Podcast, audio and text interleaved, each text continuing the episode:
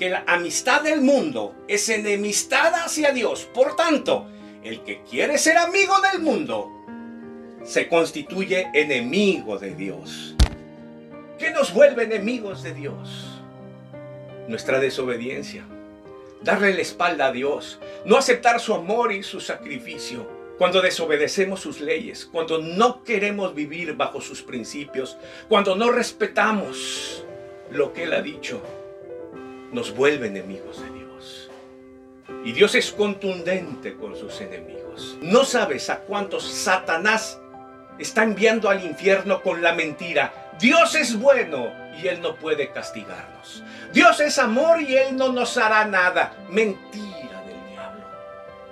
La verdad es que la otra cara de Dios es fuego consumido. Él nos ama.